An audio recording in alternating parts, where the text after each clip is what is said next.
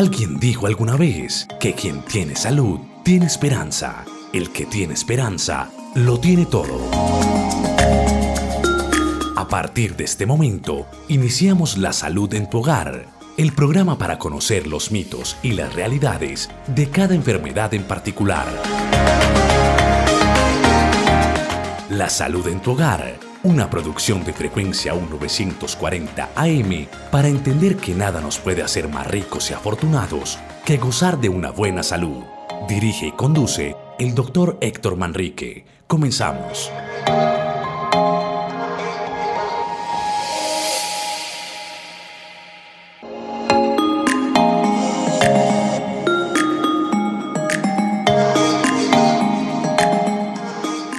Muy buenos días, estimados radioescuchas.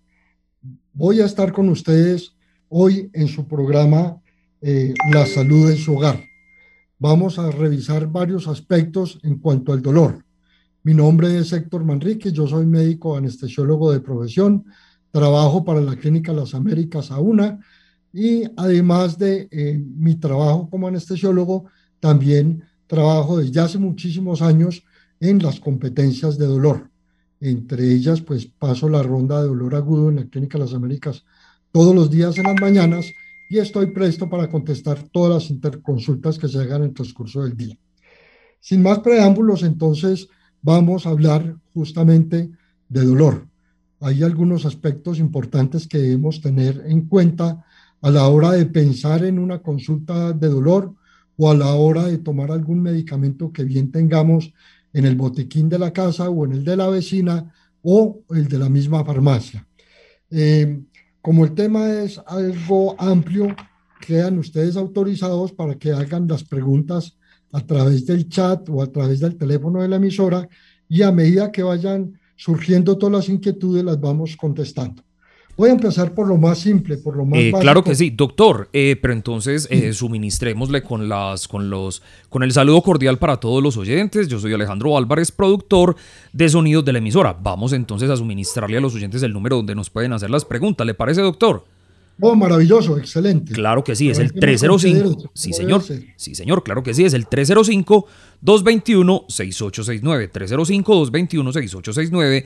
En este número de WhatsApp usted nos puede escribir la cuestión, la pregunta que usted tenga en materia de la medicina, en materia de lo que está exponiendo hoy el doctor Manrique y nos puede enviar un mensaje de voz o un mensaje de texto allí al 305-221-6869. Excelente, maravilloso. Creo que no les quedó duda en el número telefónico y estaremos prestos a responder todas las inquietudes. Cuando haya alguna y que ojalá haya que yo no sea capaz de responderla, se la quedamos debiendo. Bueno, como les decía, entonces vamos a, a empezar con una definición muy general de lo que es el dolor. Y es una definición que no me la he inventado, quisiera tener una mía, pero que nos da pautas para avanzar en el tema de dolor. La IAPS es una asociación internacional con sede en Washington de lo que sería la Asociación de Estudio de Alivio del Dolor. ¿Quiénes son ellos? Son los, grupos o personas o la asociación de las diferentes sociedades de los países. La de Colombia, por ejemplo, que es la C, está vinculada a la IAS y ellos se encargan, o todos nos encargamos, de hacer los avances estar atentos en los estudios que se hacen de nuevos medicamentos o nuevas tecnologías o nuevos mecanismos de producción de dolor. Ellos entonces desde el 2005, hace ya eh, más o menos 15 años, se atrevieron a dar una definición que puede faltarle muchas cosas o puede tener algunas en exceso, pero que de alguna manera nos orientan a lo que es un dolor. Eh, como tienen términos médicos, yo simplemente eh, se las voy a expresar y en términos coloquiales, donde podamos entender todos completamente, se las voy a redefinir. Entonces, dice la IAPS que, la, que el dolor es una experiencia sensitiva y emocional desagradable asociada a una lesión tisular real o potencial.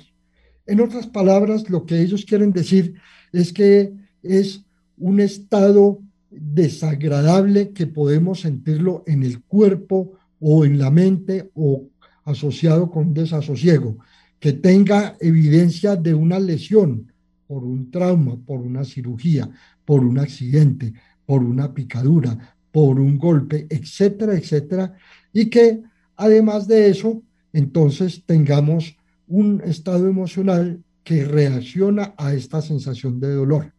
Eso es en la primera parte de la definición que está asociada a una lesión tisular, a una lesión de alguna parte del cuerpo.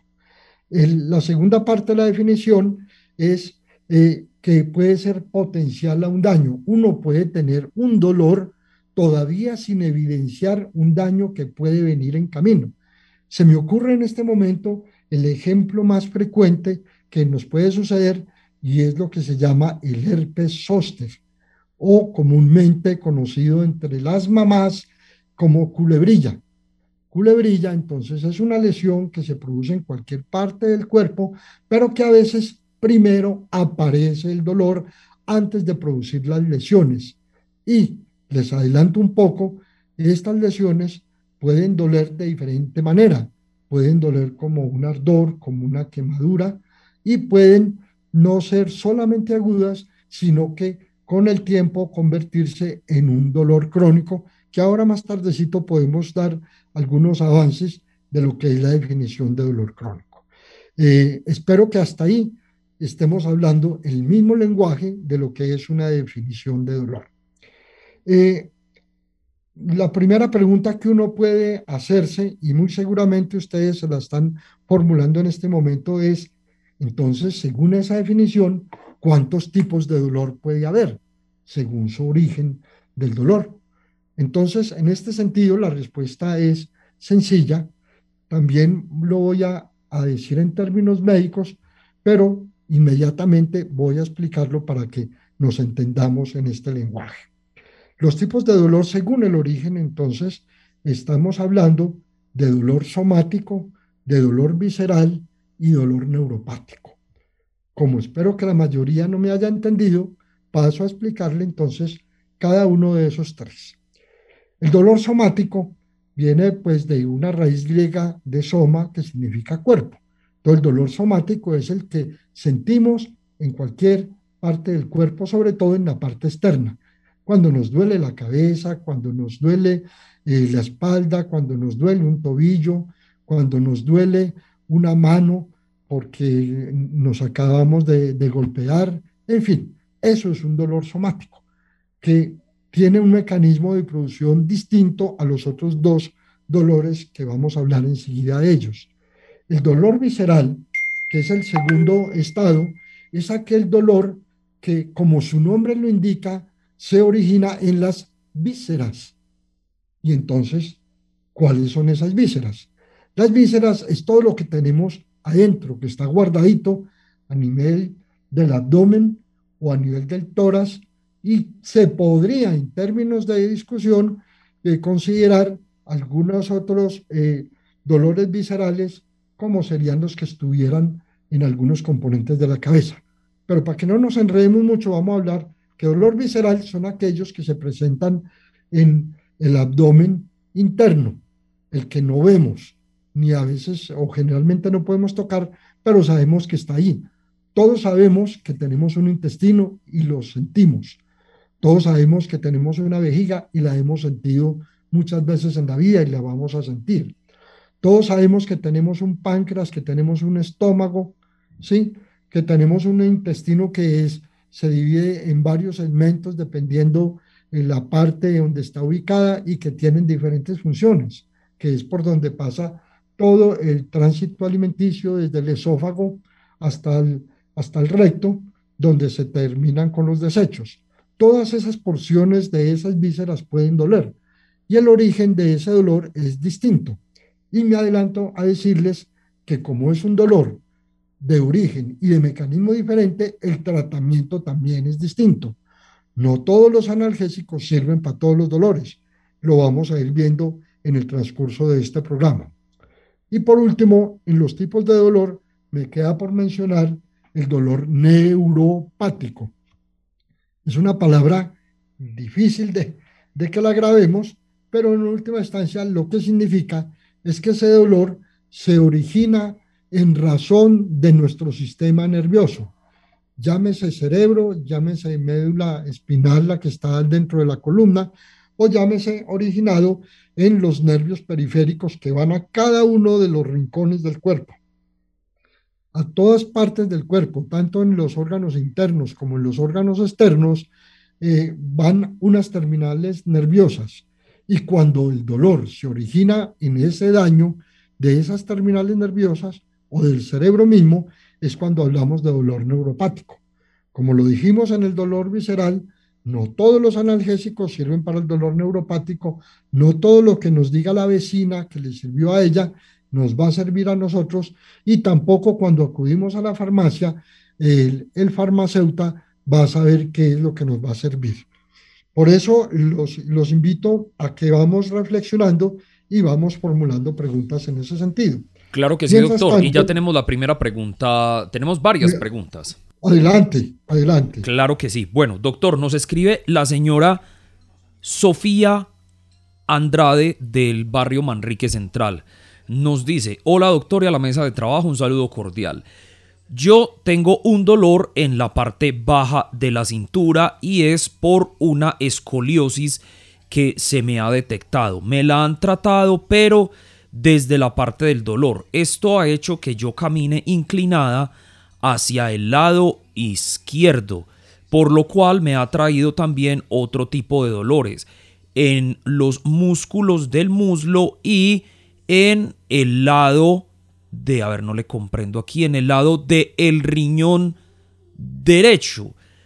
Tengo 62 años y he tomado de todas las pastillas habidas y por haber y nada me quita el dolor que tengo en el riñón. ¿Qué puedo hacer? Bueno, eh, es una pregunta compleja, la verdad. Pero aquí trataremos de darle respuesta a todo tipo de preguntas. Habíamos dicho que si algo no lo podemos hacer, quede en deuda. Pero eh, esto, este programa es una orientación. En ningún momento es, eh, vamos a reemplazar la atención del médico de cualquier especialidad y tampoco vamos a reemplazar los exámenes.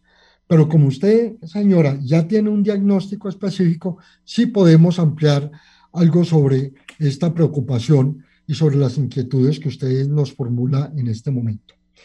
Eh, para cuando usted habla de una escoliosis es porque su médico, eh, basado muy seguramente en una radiografía eh, de la columna o de la espalda en general, sabemos que tiene una inclinación de la columna. Hago un paréntesis para decirle a usted y a todos los escuchas que en este momento están sintonizados de que los órganos hasta hoy todos envejecen y todos comienzan a envejecerse desde diferentes edades. La columna, desafortunadamente, es el órgano que primero se deteriora, que primero se envejece, y para sorpresa de todos nosotros, es un órgano que casi que nace envejecido. Se empieza a envejecer antes del nacimiento. Por eso es tan importante de que nosotros como padres de familia, nosotros como integrantes de, de la familia en general, a nuestros chicos podamos enseñarle una higiene postural, es decir, unas muy buenas costumbres de la postura en la columna, del saber caminar, del saber tener una columna enderezada, enderezada entre comillas, porque la columna tiene sus torceduras normales. Nunca hacia los lados, siempre hacia adelante o hacia, hacia atrás, tiene tres torceduras que son eh, mecánicamente funcionales para que la columna conserve cierta elasticidad. Pero a veces, por malos, eh, eh, malos movimientos o malas posturas, la columna se va deteriorando a un ritmo más acelerado. Incluso todos sabemos que desde el nacimiento, independientemente del envejecimiento de la columna, podemos nacer con deformidades de la columna y es así como encontramos necesidades en, chicos de hacer cirugías de corrección, de, de alineación de la columna desde muy pequeños desde los 2, de los 3, los 5 años, 10, 15, en fin, y muchas veces en la etapa adulta, pero por problemas del nacimiento. En la escoliosis, en el caso suyo, lo que necesitamos es un corrector de postura. Cuando la escoliosis todavía no ha hecho otros daños, me refiero a que no haya comprometido raíces nerviosas que salen de la columna y produzcan otros dolores en otras áreas del cuerpo, como usted ahora lo menciona y, más adelante le voy a, responder.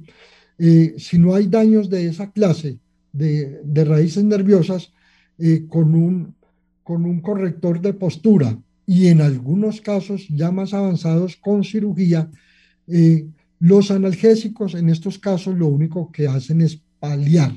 Es decir, de momento en el día podemos consumir medicamentos analgésicos y nos mejora la actividad cotidiana. Pero en ningún momento, ningún analgésico ni ningún antiinflamatorio nos va a curar. Esa, esa postura o ese daño de escoliosis que tenemos no es curable sino con los con lo que le mencionamos, con los correctores y posteriormente, cuando está muy avanzado, con una cirugía. Pero para los analgésicos los podemos hacer. Eh, que puede producir eh, dolores a, distancia, como estábamos mencionando, cuando hay daños en las raíces nerviosas, sí, pero no es el caso suyo. El caso suyo es porque produce un imbalance en la fisiología de los músculos. Los músculos que están relativamente cerca al lado de la torcedura, me permite el término, tienen que hacer un esfuerzo muy grande y es, y es lo que se conoce como un espasmo muscular. En ese lado posiblemente hay un dolor de músculo y no necesariamente de riñón, porque el riñón también lo tenemos que clasificar como en las vísceras y el mecanismo de, de dolor renal es diferente. Lo que sí puede haber dolor es en la parte externa de donde está un riñón, lo que nosotros llamamos la fosa renal, que es la parte de, piel y de músculos que cubren, por decir algo, eh, la parte externa del riñón. Entonces ese dolor, para que quede muy claro, no es de riñón, es un dolor muscular por imbalance en la mala posición que tenemos, sacándole el cuerpo al dolor por la escoliosis. No sé si queda eh, respondida la pregunta. Y en ese sentido, cualquier analgésico de los comunes y corrientes que nosotros utilizamos todos los días, para poner el ejemplo más común, el de la acetaminofenodoles, le puede servir. Obviamente tiene que ser a una dosis adecuada, con unos intervalos de dosis adecuados y no pasar de un tiempo esperado para continuar eh, los analgésicos. Quiero decir con esto, y me puedo adelantar a muchas otras llamadas que seguramente van a ser que todos los medicamentos que nosotros utilicemos, que no están contraindicados por alguna razón, tienen un tope. Les adelanto, el tope para la acetaminofén y para el doles son cinco días. En algunos casos excepcionales podemos prolongarlos a siete, diez o de pronto algunos días más, pero vigilando algunas situaciones especiales del cuerpo. Con esto quiero decirles que en el transcurso de todos los programas de la salud en casa o en su hogar, siempre, siempre vamos a hablar de los topes de medicamentos, porque esto es algo que es muy desconocido entre la gente y lo que más daño nos puede hacer. Espero haber respondido adecuadamente a la pregunta. Creo que me expandí un poco, pero yo creo que ese es el papel fundamental de este programa tratar de dar la mayor información posible a todas las inquietudes de las personas. Claro que sí, doctor. Inquietudes que nos pueden expresar en el 305-221-6869 vía mensaje de texto o vía mensaje de audio a nuestro WhatsApp. Doctor, y nos escribe el señor Álvaro Montoya desde Santa Fe de Antioquia. Nos dice, buenos días. Por estos tiempos de pandemia, eh, uno trabaja mucho en la casa sentado al pie del computador.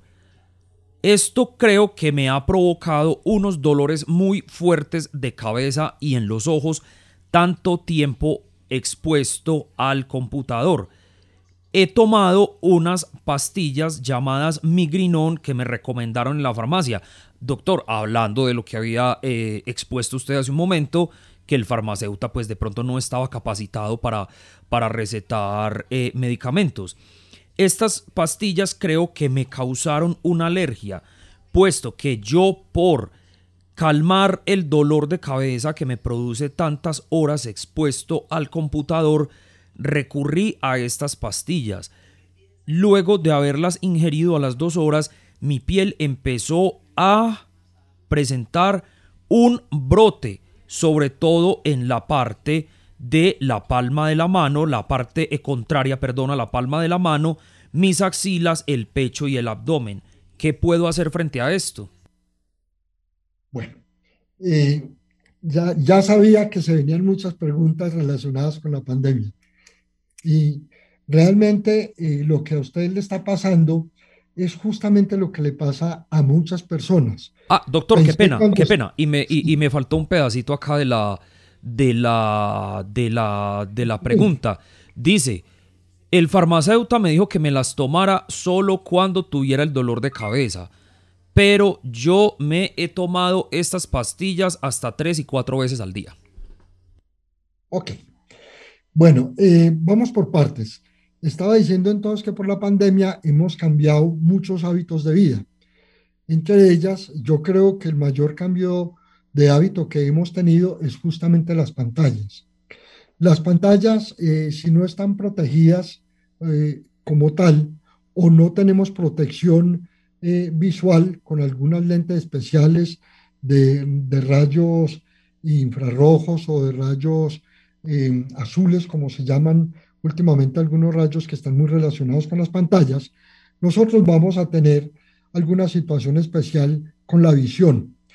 el ojo se cansa como se cansa cualquier músculo y recuerde que el ojo, una situación es el ojo como tal que es la cámara que lleva los mensajes hasta el cerebro y el cerebro los interpreta y dice qué es lo que uno está viendo, sino que también los ojos están apoyados con una cantidad de músculos que se cansan igual que cualquier otro de los músculos de las piernas o de los brazos o de la espalda. Eso entonces va creyendo, va trayendo unos cambios en la visión que pueden ser corregidos con algunas lentes o con algunos consejos del oftalmólogo. El dolor de cabeza se presenta muchas veces entonces es por la exposición tanto tiempo a la pantalla y el forzar la visión.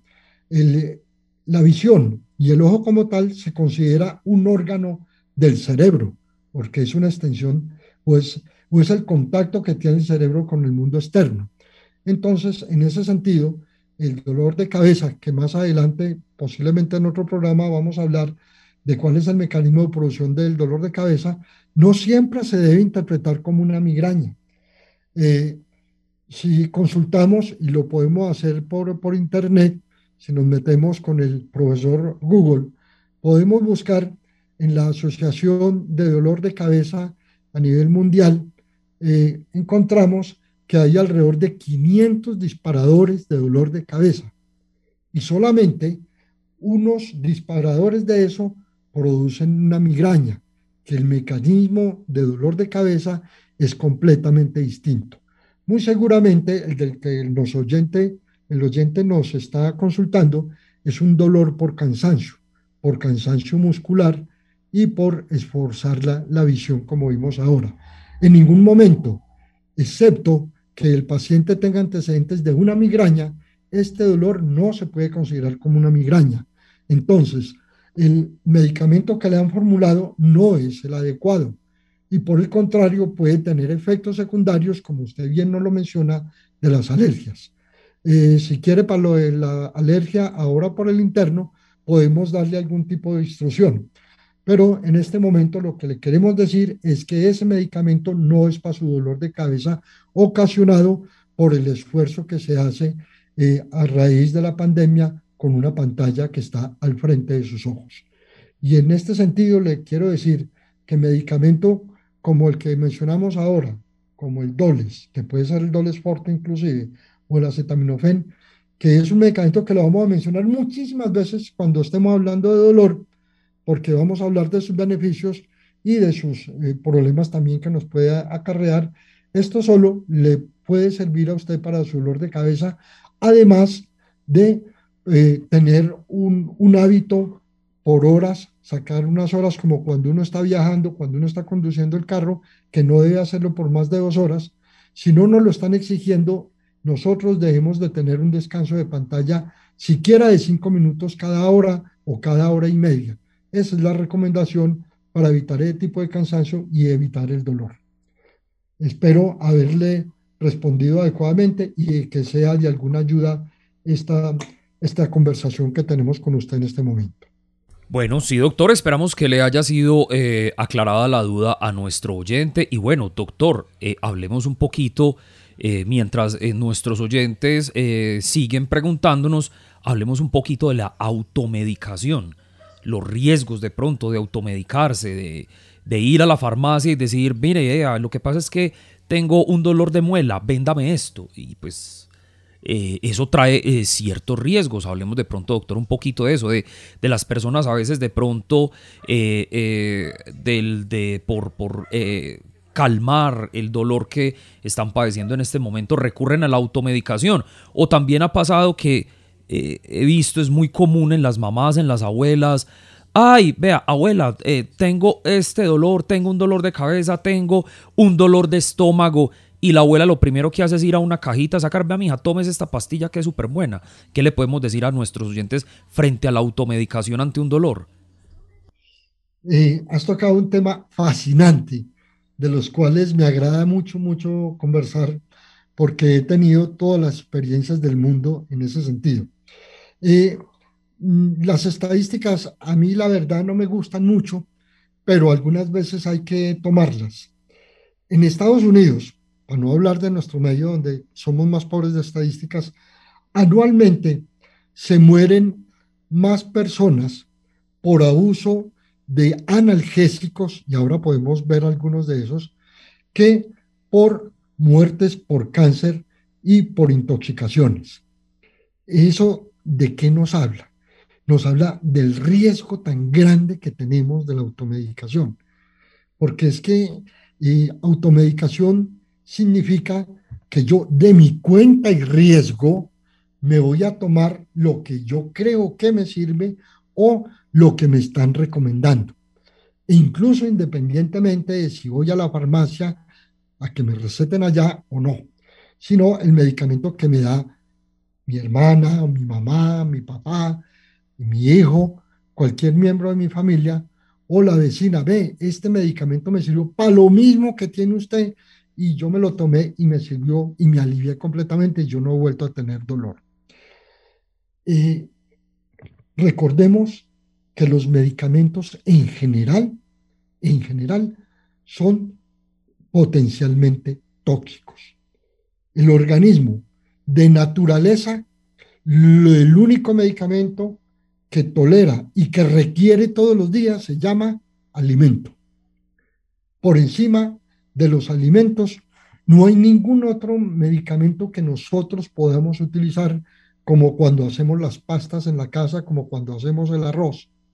Todo lo otro, así inclusive tenga registro de INVIMA. Así, por ejemplo, eh, esté marcado no como medicamento, sino como eh, ayudante alimenticio o como producto alimenticio, pero que nosotros sabemos en el fondo que son vitaminas o que son eh, algunos medicamentos naturistas. Recuerde que por el hecho de que sean naturistas, no, son no tienen que ser dañinos realmente. Son dañinos es porque no sabemos qué tiene, ni sabemos la cantidad de, de productos químicos que contienen. Es que el hecho de que sean naturistas no quiere decir que eh, estén libres de riesgos. La, gran, la gran mayoría de los medicamentos son extractos, eh, son extractos de vegetales o animales y otra cantidad menor son medicamentos sintéticos. Sintéticos quiere decir que se producen en un laboratorio. Entonces tenemos que tener mucho cuidado con eso. Eh, yo tenía para hablarles también más adelante, pero dada la, la inquietud, la pregunta, eh, Alejandro, entonces vamos a decir que los medicamentos analgésicos en este caso, ya habíamos dicho que tenían que tener un, margen en tiempo, un margen en dosis y un margen en cantidad, en volumen o en concentración de medicamentos, porque todos estos medicamentos tienen que pasar por alguno de los siguientes dos órganos, muchos más, pero para que nos quede claro para el resto de la vida todos, absolutamente todos los medicamentos tienen que pasar por el hígado o por el riñón o por los dos. De pronto muchos otros órganos, pero estos son los dos órganos que nosotros como médicos tenemos que cuidar más. Cada que nosotros ingerimos un medicamento, le estamos poniendo una sobrecarga a ese gran laboratorio que llamamos hígado. Y muchas veces ese hígado no está preparado para ese medicamento que llega. Tiene que improvisar para recibirlo y transformarlo en algo útil para el cuerpo, o en algo tóxico para el cuerpo, o en algo inútil para el cuerpo. Entonces, lo que a mí me sirve, que ya probé un medicamento que cuando tuve tal enfermedad o tal dolor me sirvió, no necesariamente le va a servir a mi hijo, a mi mamá o a mi vecino o a mi amigo, porque el hígado de él es distinto y no sabemos a qué está acostumbrado o a qué no está acostumbrado. Como decía el oyente ahora, se tomó un medicamento que le podía servir para una migraña, no para un dolor de cabeza como tal, se lo tomó y lo que hizo, no servirle para su dolor de cabeza por un lado y por otro lado hizo una reacción alérgica. Las reacciones alérgicas son un rechazo que el organismo hace a una sustancia química contenida en un medicamento. Entonces, mi llamado es a que la automedicación tiene sus riesgos. Tiene sus riesgos porque si yo soy un paciente sano y me tomo un medicamento cualquiera, es probable que no me pase nada. Puede que tampoco me sirva, pero si yo soy un paciente que tengo una diabetes, que tengo una gastritis, que sufro de la presión alta, que sufro de, de, la glándula tiroides o que tengo una pancreatitis, es decir, que tengo otra enfermedad asociada, ya hay otra condición por la cual el medicamento que me puede hacer una incompatibilidad con otro medicamento que esté tomando o con alguna de las enfermedades que yo acabo de mencionar.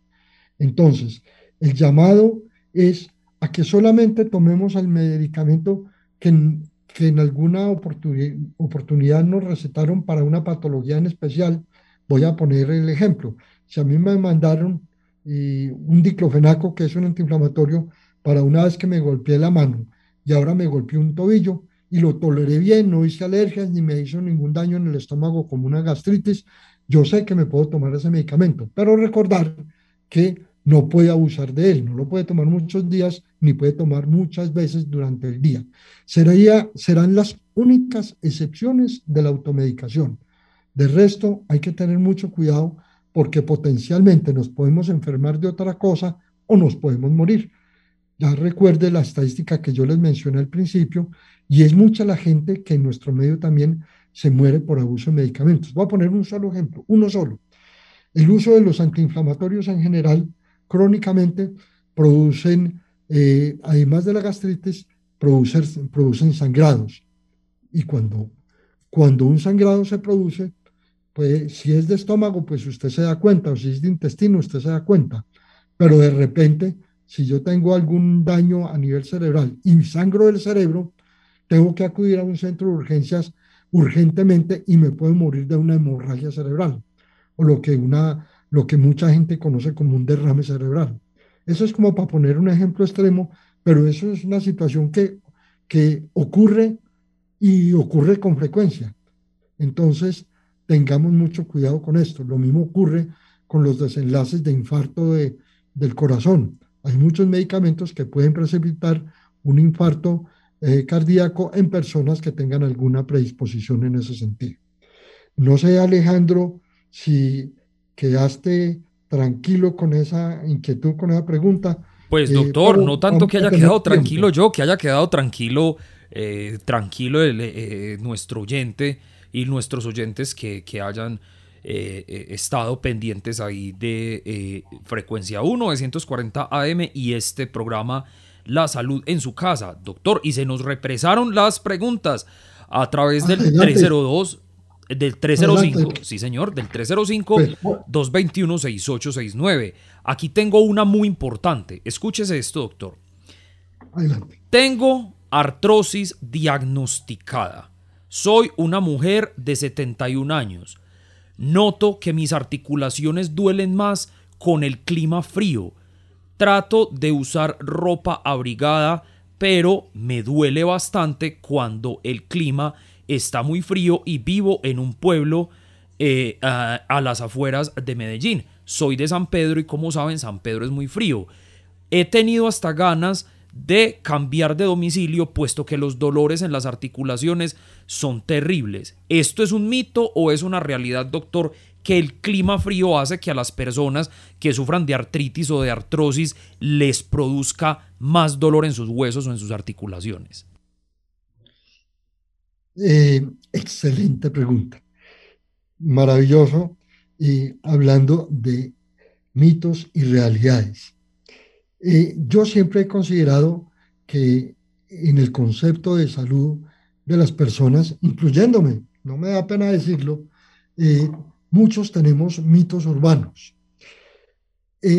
La, la, evidencia no dice de que los fríos aumenten el dolor, pero la experiencia sí me ha enseñado que a través de los años, cada vez que tengo un paciente en que me manifiesta lo mismo, no tengo alternativa sino creerle. Entonces, desde el punto de vista científico, no hay realmente estudios en que avalen esa situación, pero eso es real. Es real y muchas veces está asociada a que aumente la inflamación. Y también nos cuentan eh, muchos pacientes con fracturas viejísimas, fracturas de 10, 15, 20 años, que hace mucho rato soldaron, que ya no molestan, y estos dicen, en época de invierno, inclusive en zonas tropicales o en zonas de temperaturas altas, eh, dicen que en el invierno, en las noches frías, les duele. Eso hay que creerlo.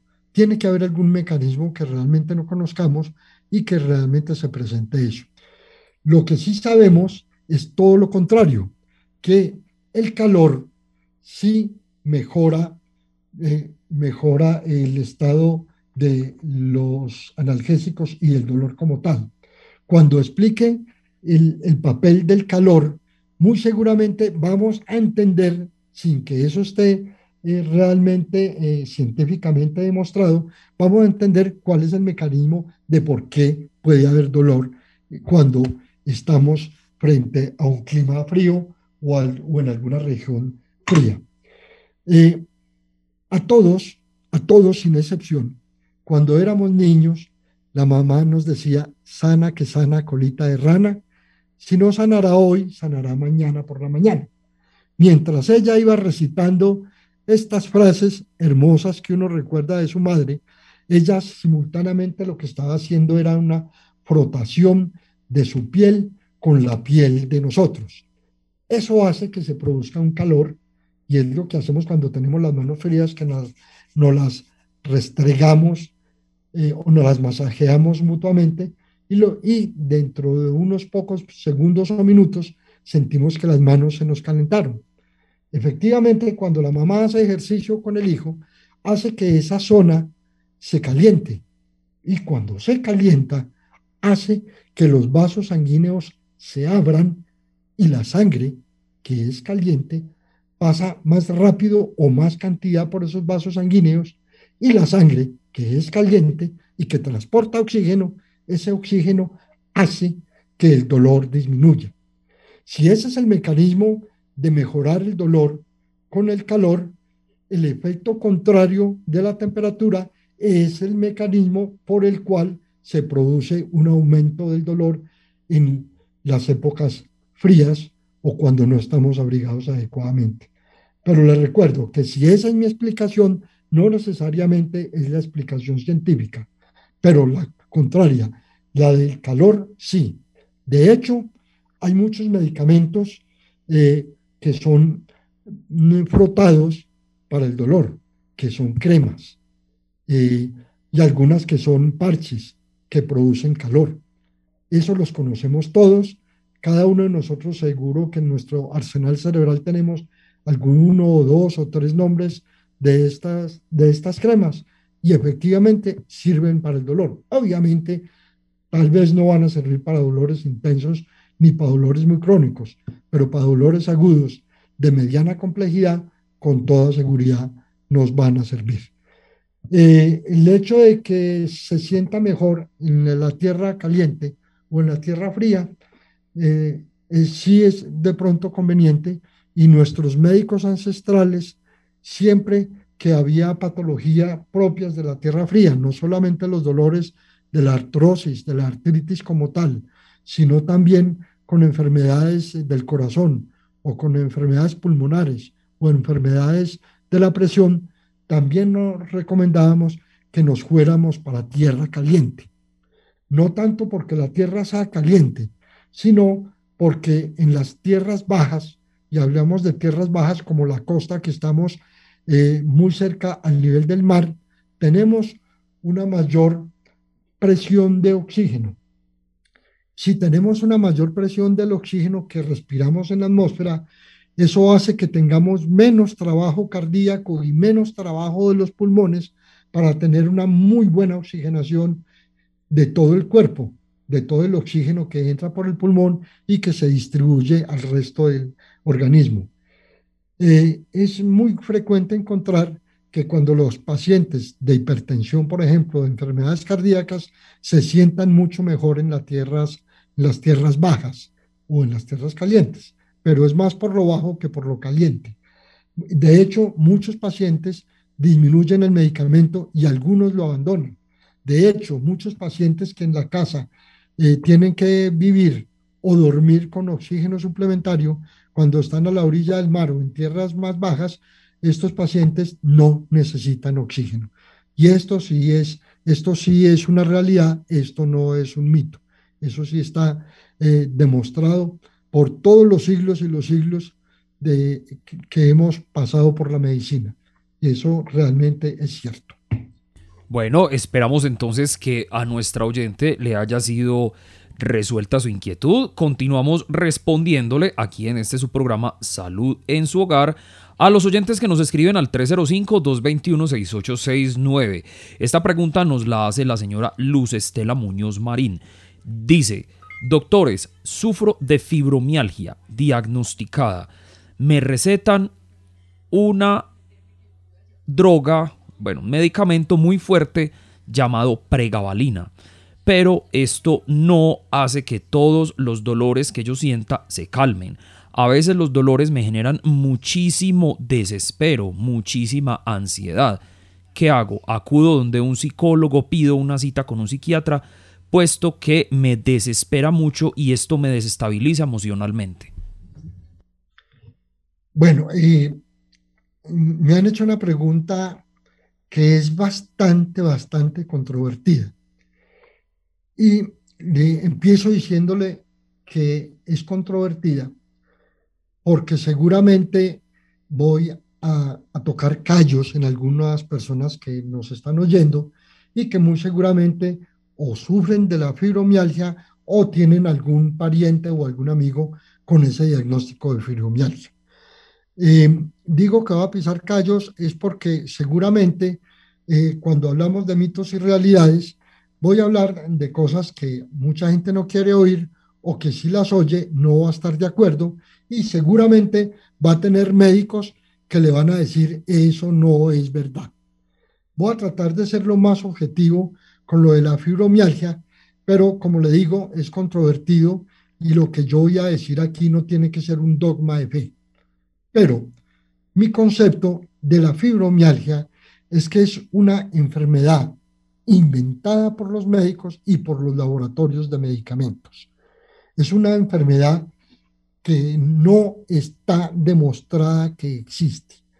A mí me pueden poner aquí 50, 100 pacientes de fibromialgia, tomarles una biopsia, es decir, una muestra de los sitios donde le duele al paciente, que entre otras cosas para definición de fibromialgia tiene que tener más de entre 5, 7 o más puntos dolorosos en el cuerpo que sean demostrables, pero que si yo les tomo una radiografía, si yo les tomo una ecografía, si yo les tomo una resonancia o una biopsia, como decía, no voy a encontrar ningún cambio anatómico que me justifique que esa persona tiene dolor en ese punto. Eh, es un riesgo para nosotros como médicos decirle a un paciente usted tiene fibromialgia. Cuando a usted lo bautizan con el fibromialgia, es como cuando uno está en la escuela y le ponen un sobrenombre, un remoquete. Eso no, eso no mejora con nada, ni con cirugía. Se queda uno así para toda la vida. Y todo lo que uno haga en adelante lo va a justificar por la fibromialgia.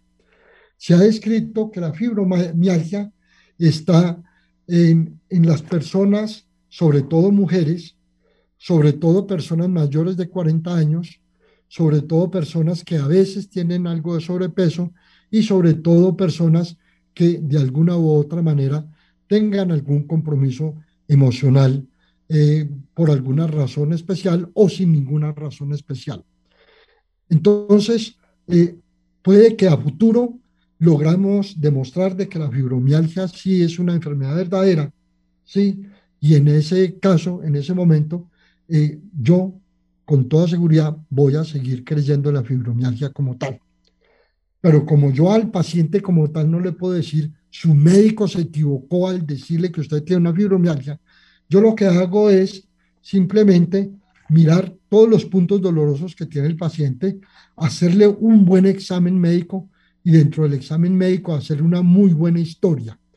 Cuando me preguntan si puede ir al psicólogo, si puede ir al psiquiatra, la respuesta es sí, porque todas las enfermedades, independientemente del nombre que tengamos, independientemente del origen, independientemente del tiempo que nos haya acompañado, todas sin excepción tienen ya un compromiso emocional importante.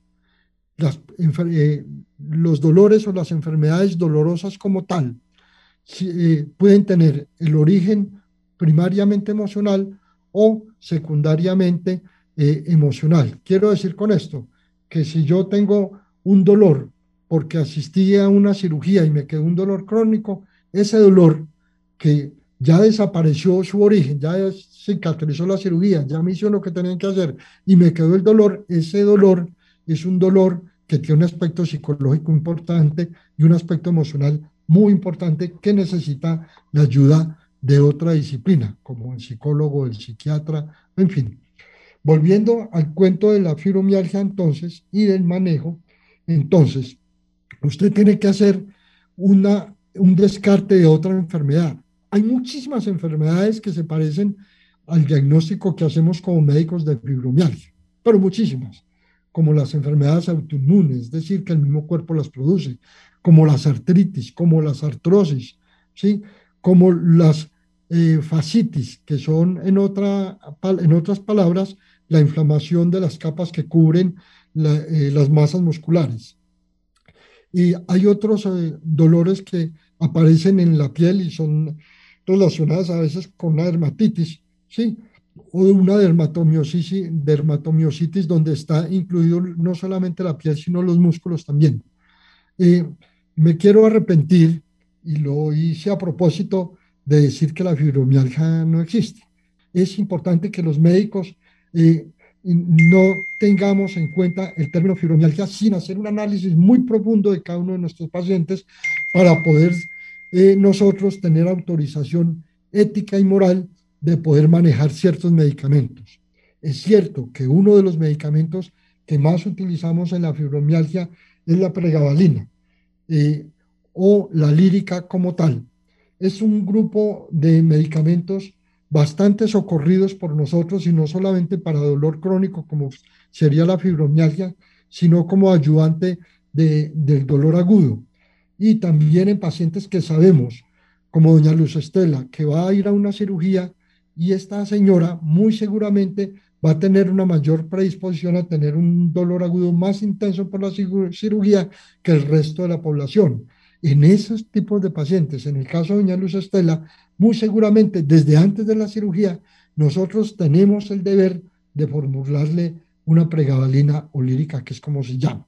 Estos medicamentos les decía que obedecen a un grupo de medicamentos que actúan directamente en el cerebro. Todavía no se sabe muy bien cuál es su mecanismo de acción, pero lo que sí se sabe es que remueven el calcio en, en la parte del cerebro. El calcio, como muchos minerales, tiene funciones muy importantes el calcio con otros minerales tienen una función de modular y es así como se les llama a estos medicamentos, se llaman neuromoduladores.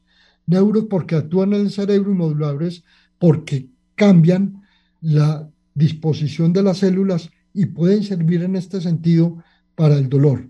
Cuando lo vamos a formular, que lo podemos formular crónicamente por mucho tiempo, tenemos que adaptarnos a las necesidades de cada paciente.